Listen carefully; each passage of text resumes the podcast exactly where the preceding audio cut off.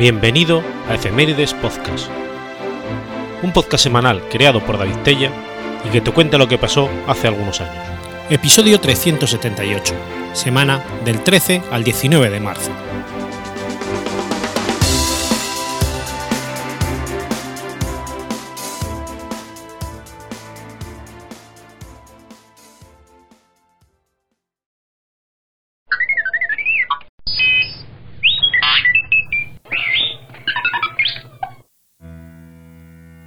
13 de marzo de 1395.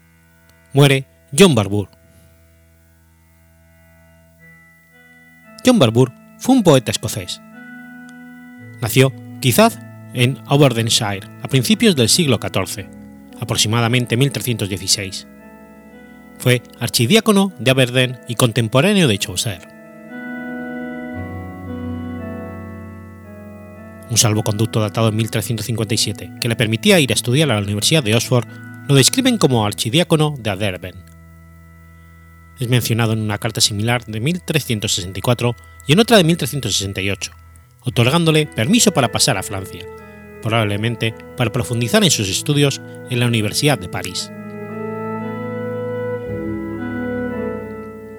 En 1372 fue uno de los auditores del Exchequer y en 1373 un empleado de auditoría de la Casa del Rey. En 1375 compuso la pieza que se considera su poema más conocido, de Bruce, por el que recibió en 1377 el regalo de 10 libras escocesas y en el 78 una pensión vitalicia de 20 chelines, que dedicó a establecer una misa en su memoria y la de sus padres, lo que se mantuvo en la Catedral de San Marchar hasta la Reforma. Le siguieron otras recompensas, incluyendo la renovación de su auditoría del Tesoro Público y 10 libras añadidas a su pensión. La única evidencia biográfica de sus últimos años es su firma como testigo en diversas escrituras en el registro de Aberdeen, en fechas tan tardías como 1392. De acuerdo con el libro de difuntos de la Catedral de San Marchar de Aberdeen, murió el 13 de marzo de 1395 los registros públicos muestran que su pensión vitalicia no fue pagada después de esta fecha. Se ha suscitado considerable controversia en relación con la obra literaria de Barbour. Si él es el autor de cinco o seis poemas largos que se le han atribuido por diferentes escritores, añade su importancia como padre de la poesía escocesa la reputación de ser uno con obra más amplia del escocés temprano, ciertamente el poeta escocés de mayor producción poética.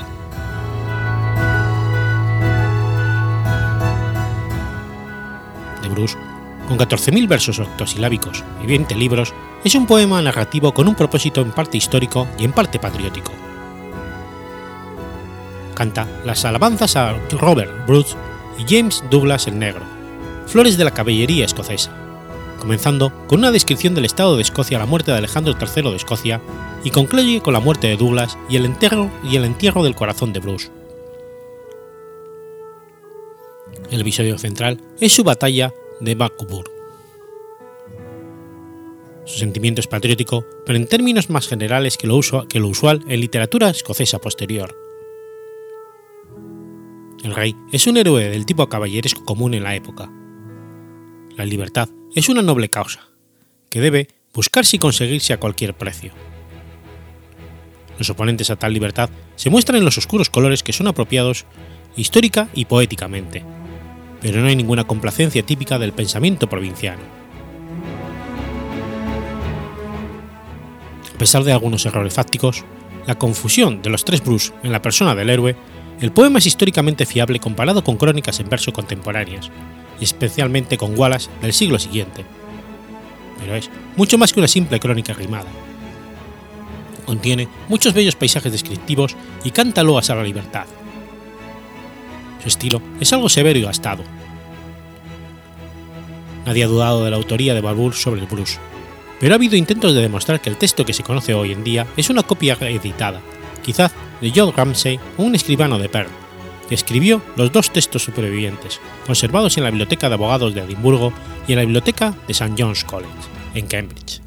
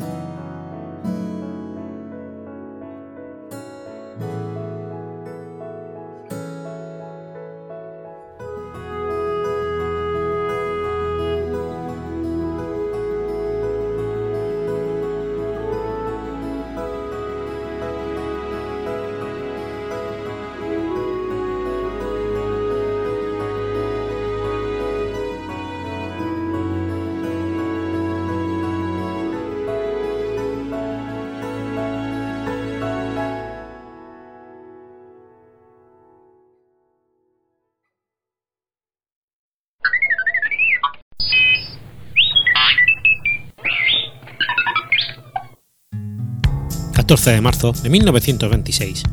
Ocurre la tragedia de Virilla. El accidente ferroviario del río Virilla, también conocido como la tragedia del Virilla, ocurrió el 14 de marzo de 1926 en la provincia de Heredia, a 3,8 kilómetros al nor-noreste del centro de la ciudad de San José, en Costa Rica, cuando un tren repleto de pasajeros descarriló mientras cruzaba el puente sobre el cañón del río Virilla. Es considerado el peor accidente ferroviario en la historia de Costa Rica, con un total de 385 personas muertas.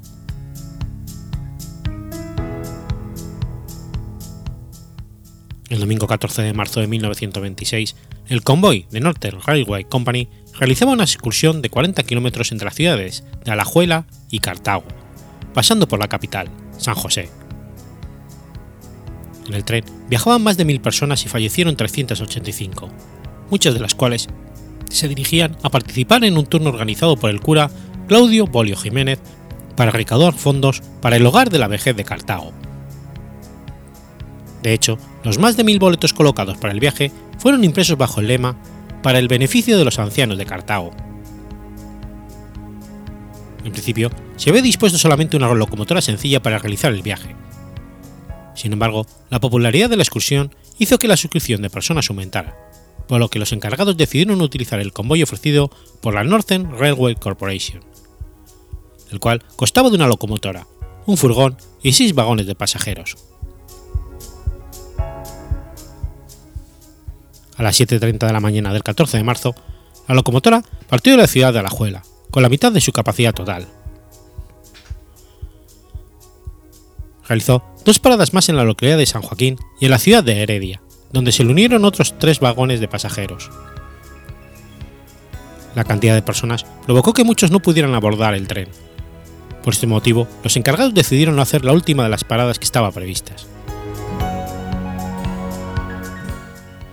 al entrar en San José, unos 50 metros antes del puente sobre el cañón del río Virilla, el tren debía atravesar un descenso que a su vez formaba una curva.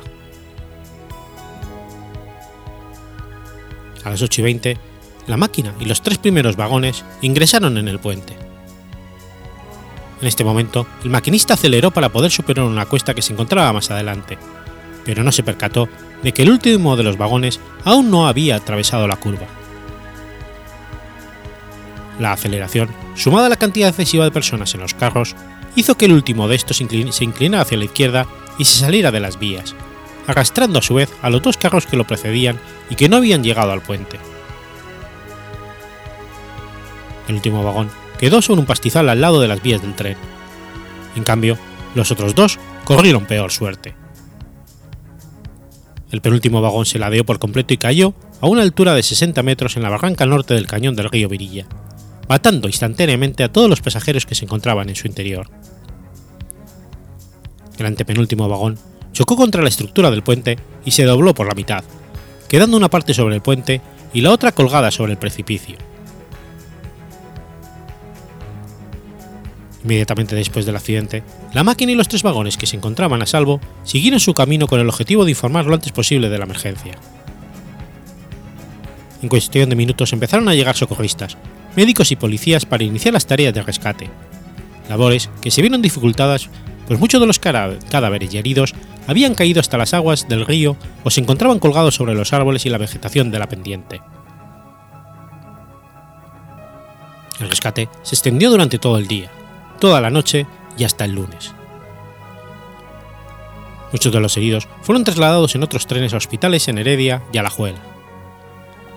Los cadáveres, en cambio, fueron alineados a orillas del río para su posterior reconocimiento.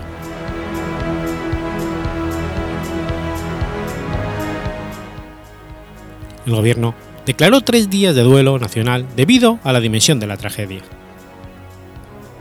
Además, las banderas ondearon a media asta y los cines, bares y otros lugares de entretenimiento permanecieron cerrados. Varios gobiernos de alrededor del mundo enviaron condolencias a los familiares de las personas muertas en el accidente. Las causas de la tragedia siguen ampliamente discutidas. Entre las razones más aceptadas se encuentra el mal estado de la locomotora y las vías, el cambio de velocidad hecho por el maquinista y la cantidad excesiva de personas que viajaban en el tren.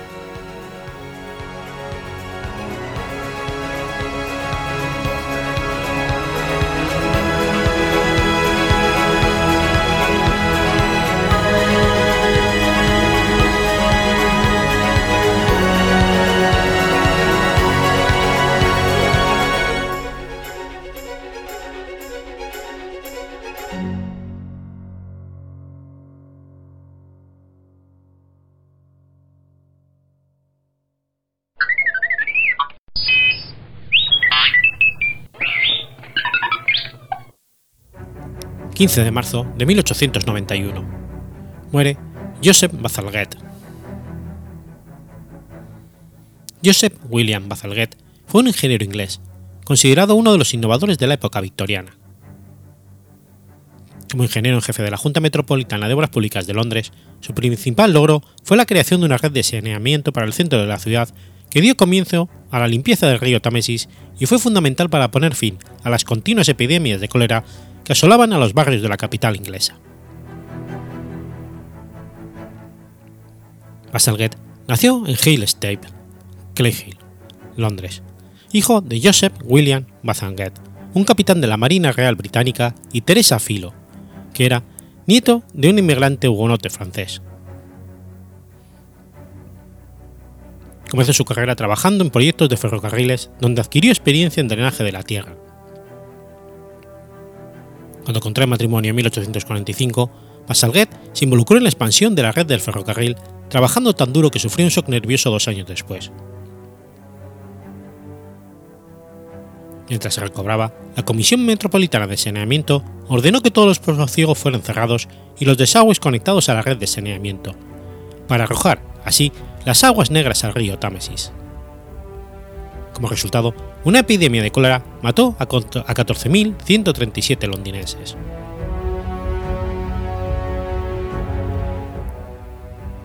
Bastalguet fue designado ayudante del topógrafo de la comisión en 1849, asumiendo como ingeniero en 1852 después de la muerte de su predecesor. Poco después, otra epidemia de cólera golpeó en 1853, matando 10.738 personas. La opinión médica en aquel tiempo sostenía que la cólera era causada por el aire fétido, el supuesto miasma. Unos años antes, John Snow, considerado como uno de los padres de la epidemiología, había formulado una explicación diferente, que es la que hoy en día se considera correcta. El cólera se originaba en el agua contaminada, pero su opinión no fue tomada en cuenta.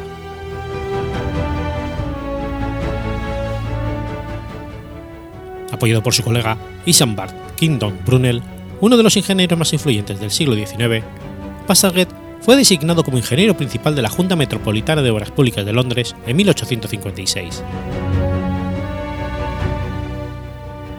Dos años más tarde, el año del Gran Hedor, nombre que hace referencia al alto grado de pestilencia que alcanzaron las aguas residuales en el centro de Londres, el Parlamento británico dio su permiso, a pesar del costo colosal del proyecto, para que la idea de Bastalgate de revolucionar la red de saneamiento de Londres se pusiera en marcha. La expectativa era que los colectores cerrados eliminarían el hedor, reduciendo así la incidencia del cólera. En esos días, el Támesis era poco más que una cloaca abierta, un peligro para la salud. La solución de Basalguet era construir 83 millas de colectores principales subterráneos de ladrillo para interceptar salidas de aguas residuales y 1.100 millas de colectores de la calle para interceptar las aguas residuales crudas que hasta entonces fluían libremente por las calles y las carreteras de Londres. Las salidas fueron desviadas río abajo donde éstas fueron vertidas, sin tratar en el Támesis. Instalaciones de tratamiento de aguas residuales extensas fueron construidas solo décadas más tarde. El esquema abarcaba estaciones de bombeo en Denford y en Crossnet, sobre los pantanos Erid, ambos sobre el lado derecho del Támesis, como en Abbey Mills y sobre el terraplén Chelsea al norte del río. Sistema fue inaugurado por el príncipe de Gales en 1865, aunque el proyecto entero, en realidad, no fuera completado durante otros 10 años. La previsión de Baselgate puede ser vista en el diámetro de los colectores. La planificación de la red, él tomó la población más densa, dio a cada persona la concesión más generosa de producción de aguas residuales y calculó un diámetro de tubo necesario. Él entonces dijo, Bien, solo vamos a hacer esto una vez y siempre hay imprevistos, y duplicó el diámetro de los tubos. Si hubiera usado su diámetro de tubo original, más pequeño, el colector se habría desbordado en los años 60. La red de saneamiento sigue utilizándose hoy en día.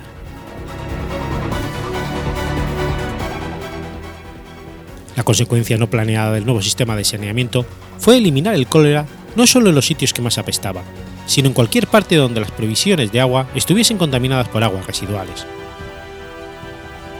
La premisa básica de este proyecto era errónea. Como tan a menudo pasa, pero el resultado final era mucho mejor que el esperado, lo que es un acontecimiento raro.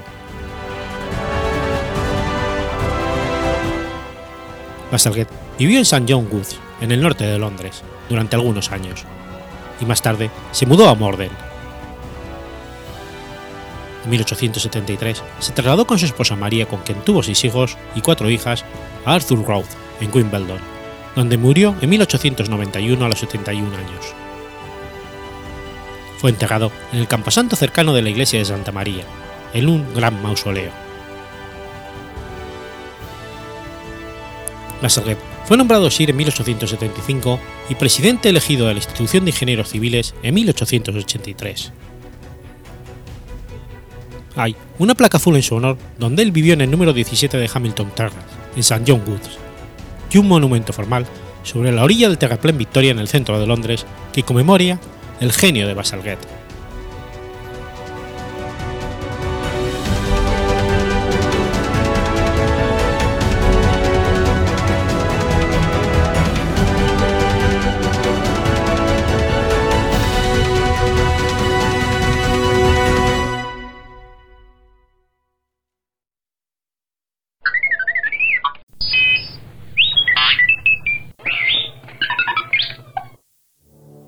16 de marzo de 1322. Sucede la batalla de Borough. La batalla de Borough se libró el 16 de marzo de 1322 cerca de dicha localidad en el noroeste de York, entre un grupo de varones rebeldes y el de Eduardo II de Inglaterra. La combinación de un largo periodo de antagonismo entre el rey y Tomás Plantagenet, conde de Lancaster, su súbdito más poderoso, resultó en la derrota y ejecución de Lancaster. Esto permitió a Eduardo II restablecer la autoridad real y mantenerse en el poder durante cinco años más.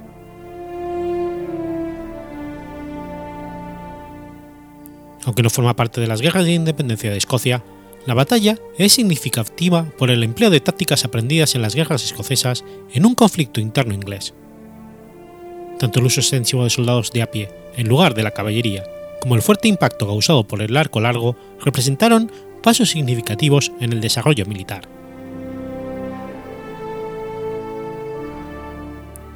Cuando Thomas, el conde de Lancaster, llegó a la ciudad de Boroughbridge, Harclay, un veterano de las guerras de Escocia, leal Eduardo II, ya estaba en posesión del puente sobre el río. Las fuerzas rebeldes probablemente no contaron con más de 700 caballeros y hombres de armas contra los 4.000 o más soldados del ejército real. Lancaster inicialmente trató de negociar, pero Herclay no se dejó convencer. Dado que no había un lugar alternativo realista para cruzar el río y con las fuerzas reales persiguiéndolos desde el sur, los rebeldes no tuvieron más remedio que luchar. La batalla que siguió fue breve y unilateral.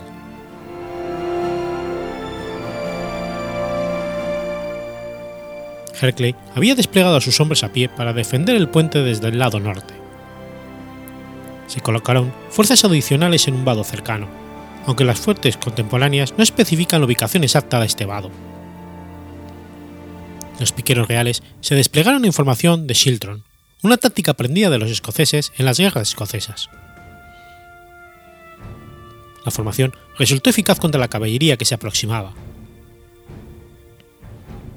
Los rebeldes se dividieron en dos columnas, una dirigida por Hergold y Roger de Clifford, atacando el puente a pie, el otro bajo Lancaster, tratando de cruzar el vado a caballo.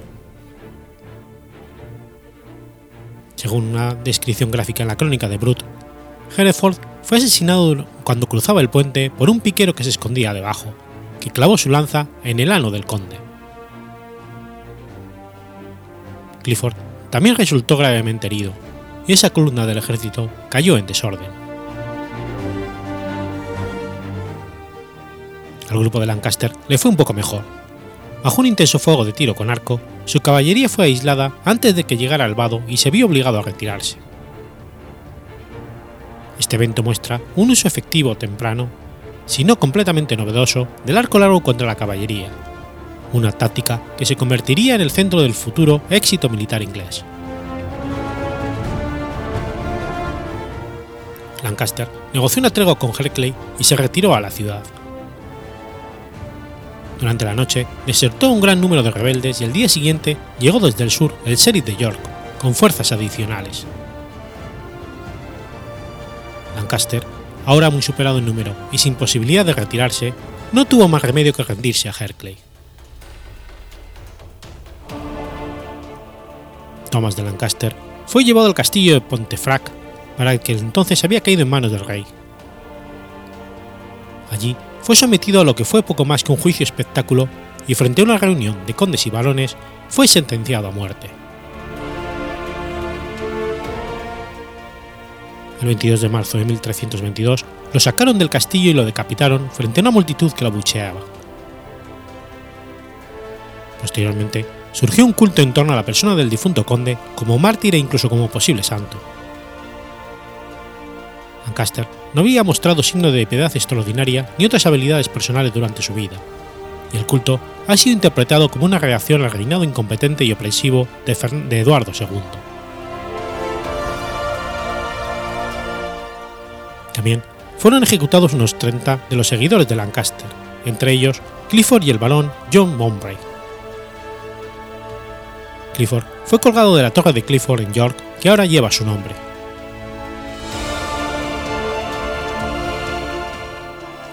Andrew Harclay fue generosamente recompensado por su desempeño leal y competente en Beetle. El 15 de marzo fue nombrado conde de Carles y prometió tierras por valor de mil marcos anuales. Sin embargo, Harclay, que había rechazado las propuestas de Lancaster de unirse a la rebelión, no era un gran seguidor del rey. Como guardián de las marcas escocesas, se sintió cada vez más frustrado con la ocasionalidad del rey y finalmente negoció un tratado de paz con los, escoceses. Esta acción por parte de Herclay equivalía a traición y a principios de 1323 fue apresado por los hombres del rey ahorcado y descuartizado. En 1327, Eduardo II fue depuesto y su hijo, Eduardo III, lo sucedió.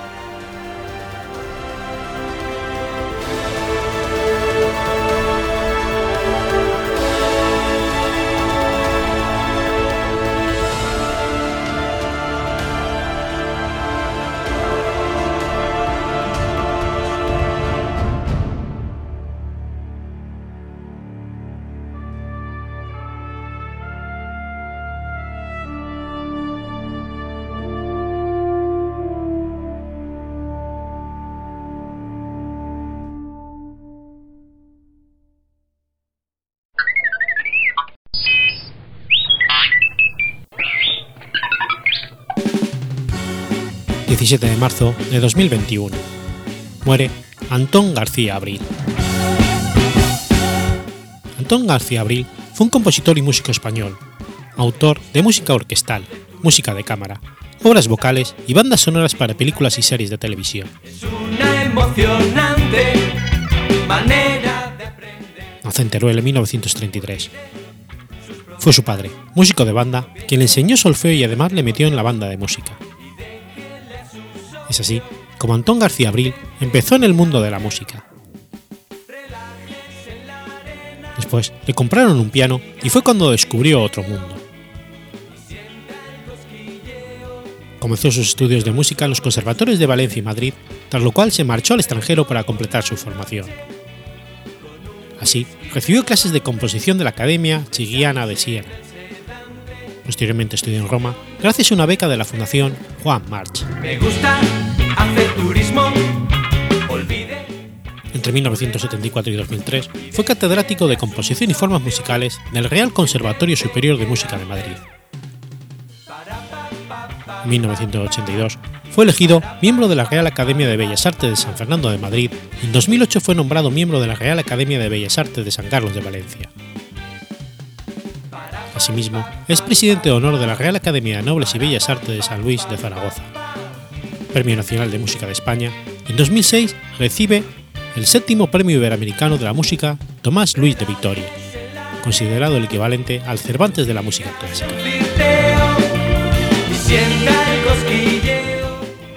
En 2002 recibió el Premio Sol Mayor, uno de los premios musicales que se otorgan a músicos ilustres aragoneses más reconocidos a nivel nacional e internacional.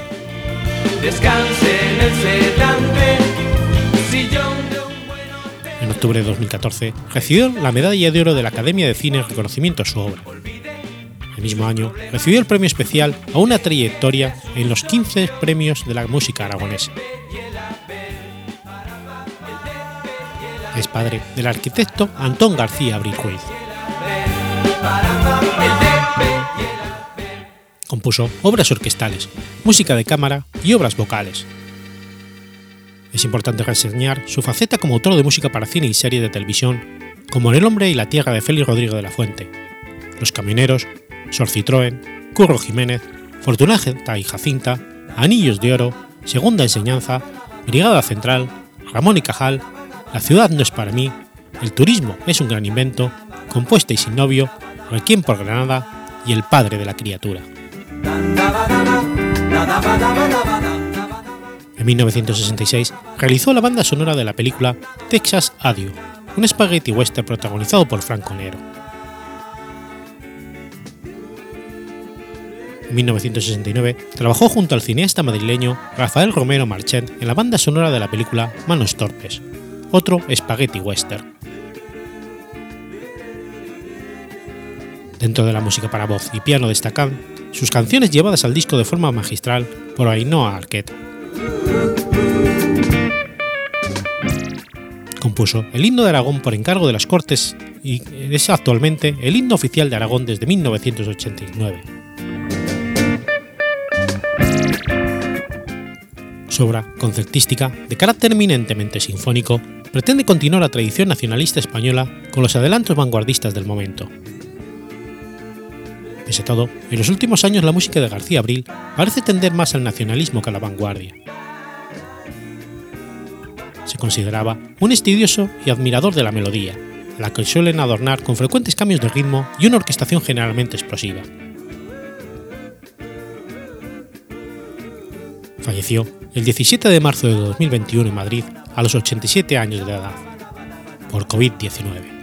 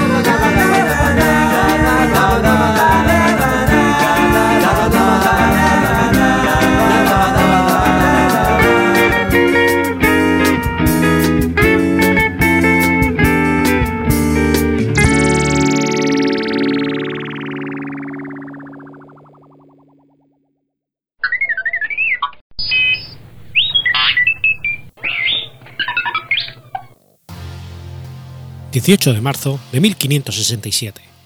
Muere Salvador de Horta. Salvador de Horta fue un religioso franciscano español y popular hacedor de milagros, venerado como santo de la Iglesia Católica que celebra su memoria litúrgica el 18 de marzo. El futuro santo nació en Santa Coloma de Farnés un día de diciembre de 1520. De nombre Salvador Pladeval y Bien, nació en el Hospital de la Villa, donde sus padres eran siervos. En 1534 quedó huérfano y se trasladó a Barcelona, donde ejerció diferentes oficios, entre ellos el de zapatero, para mantenerse a sí mismo y a su hermana Blasa. Al casarse su hermana, el joven Salvador pudo hacer realidad su deseo de dedicarse a la vida religiosa. Tras una estancia en el monasterio benedictino de Montserrat el 3 de mayo de 1541 entró en el convento franciscano barcelonés de Santa María de Jesús, donde tomó el nombre de Fray Salvador. En 1542 profesó la orden y fue enviado al, convento de Tortosa.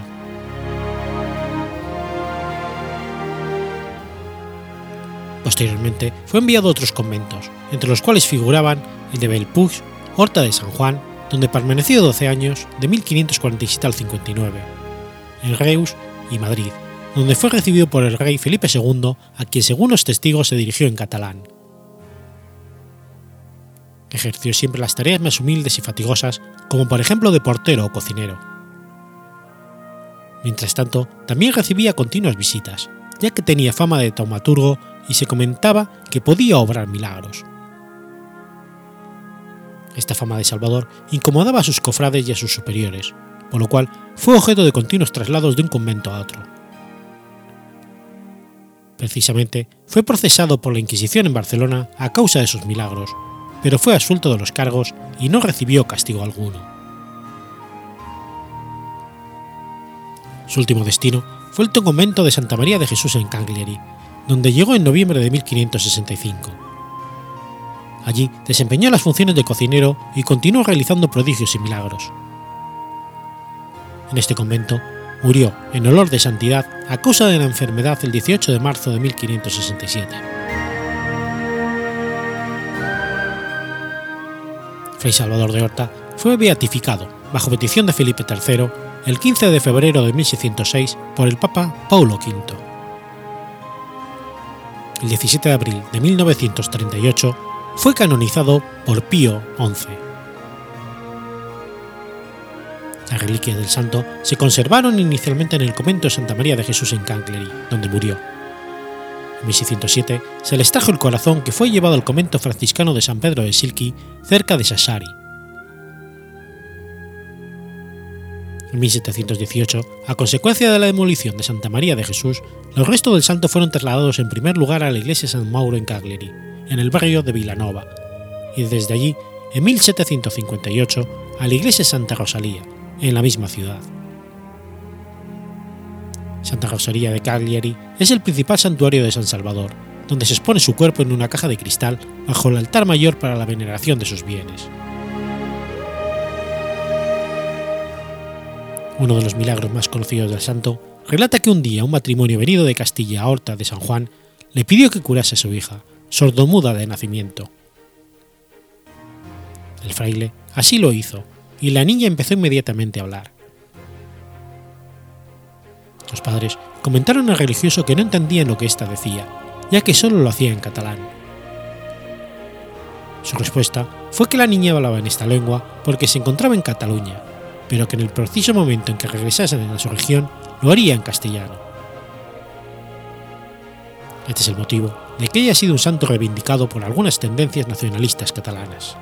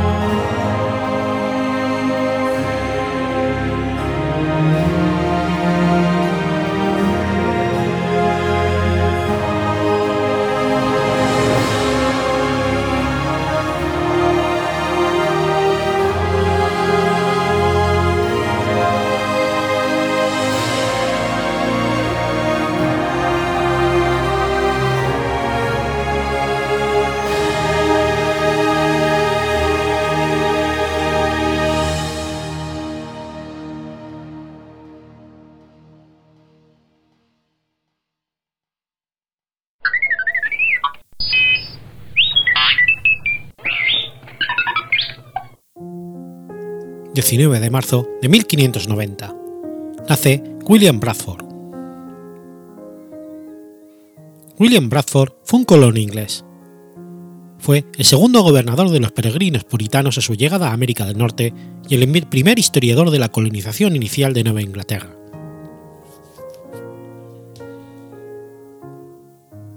Bradford era líder de los colonos peregrinos de Plymouth, en Massachusetts, y fue su segundo gobernador después del fallecido John Carver. Fue el segundo en firmar y el primer arquitecto del Mayflower Compact. Como gobernador de Plymouth, es famoso por ser el primero en proclamar la popular costumbre colonial del Día de Acción de Gracias.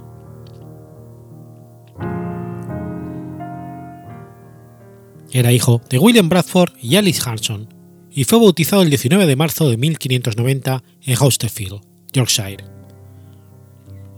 A temprana edad se sintió atraído por una primitiva iglesia congregacional cercana a Scrooge Bay.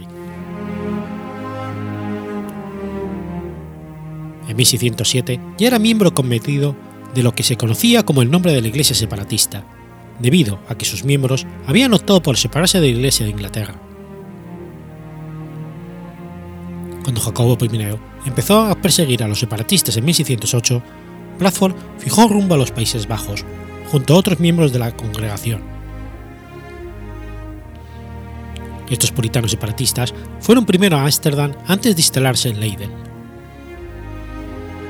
Bradford se casó con su primera mujer, Dorothy May, en diciembre de 1613 en Ámsterdam. Mientras estuvo en Leiden, se valió trabajando de tejedor.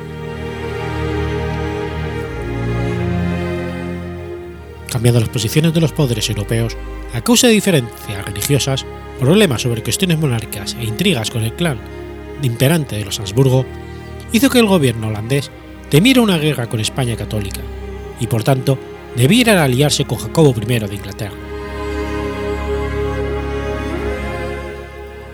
La presión social hacia los separatistas aumentó en los Países Bajos. Su líder congregacional, John Robinson, apoyó la idea emergente de iniciar una colonia. Bradford formaba parte de esta empresa desde el comienzo. Los separatistas querían seguir siendo ingleses, aunque vivieran en Holanda, pero tenían intención de alejarse lo suficiente de la Iglesia de Inglaterra y su gobierno para tener la posibilidad de vivir en paz. Los arreglos fueron hechos y William, junto a su mujer, zarparon hacia América en 1620 desde Leiden, a bordo del Mayflower.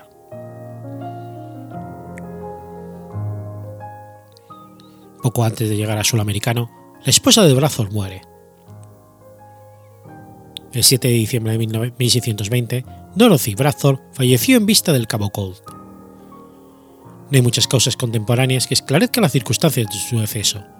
Solamente una última mención de ahogarse en el Magnalia Gris Americana de Cotton Mather. Bradford incluyó una breve alusión del infortunio en su propia escritura. Existe una historia en circulación que habla de la posibilidad de que haya cometido suicidio, pero eso es derivado de un trabajo de ficción histórica publicado en junio de 1869 en el artículo de Harper's New Monthly Magazine. El primer invierno de la nueva colonia fue una terrible experiencia. La mitad de los colonizadores perecieron, incluso el líder, John Carver, y Bradford fue seleccionado para su reemplazo, en la primavera de 1621. Desde entonces, su historia estará estrechamente conectada a la de la colonia de Plymouth. Su segunda esposa, Alice Carpenter, llegó a Plymouth a bordo de Lenny en julio de 1623 y contrajo matrimonio con el gobernador Bradford el 14 de agosto de ese mismo año. Tuvieron tres hijos, William, Mercy y Joseph. Alice también contribuyó a la crianza de John, hijo de Bradford y su primera mujer. El gobernador puritano murió en Plymouth y fue enterrado en el Plymouth Burial Hill. Algunos historiadores opinan que el mayor logro de Bradford ha sido introducir un sistema de producción privatizada, sostienen que los colonizadores produjeron más para sí mismos que para la comunidad. Bradford mantenía un diario escrito a mano detallando la historia de los primeros 30 años de la colonia en Plymouth. La mayor parte de este diario fue publicado bajo el título oficial de La plantación de Plymouth y fue reeditado un número de veces. Bradford, junto con Edward Winslow y otros tantos, contribuyeron material a George Morton que anexionó todo en un mismo libro, publicado en Londres en 1622 con el seudónimo de Mortus Relation, y que fue primariamente un periódico de los primeros años de los colonizadores de Plymouth.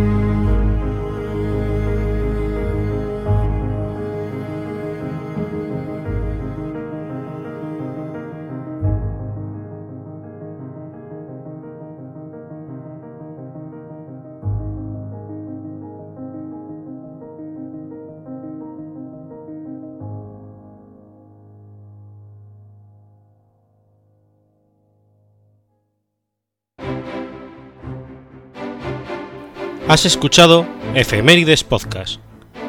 Si quieres ponerte en contacto conmigo, puedes hacerlo por Twitter a la cuenta arroba efemeridespod o mi cuenta personal, arroba telladavid, o por correo electrónico a la dirección efemeridespod.gmail.com. También puedes visitar la página web efemeridespodcast.es. Y recuerda que puedes suscribirte por iTunes y por iBox, y tienes un episodio nuevo cada lunes.